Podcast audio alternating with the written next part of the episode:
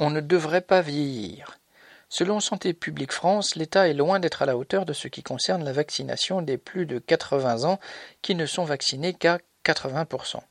Le gouvernement français ne s'est pas donné sérieusement les moyens de localiser les 600 000 personnes qui manquent à l'appel et qu'on commence seulement à aller chercher à domicile. Ces personnes ne sont pas forcément réfractaires au vaccin, mais surtout isolées. Cela n'empêchera pas les ministres de nous redire, comme ils le font à chaque occasion, qu'ils ont tout bien fait. JF.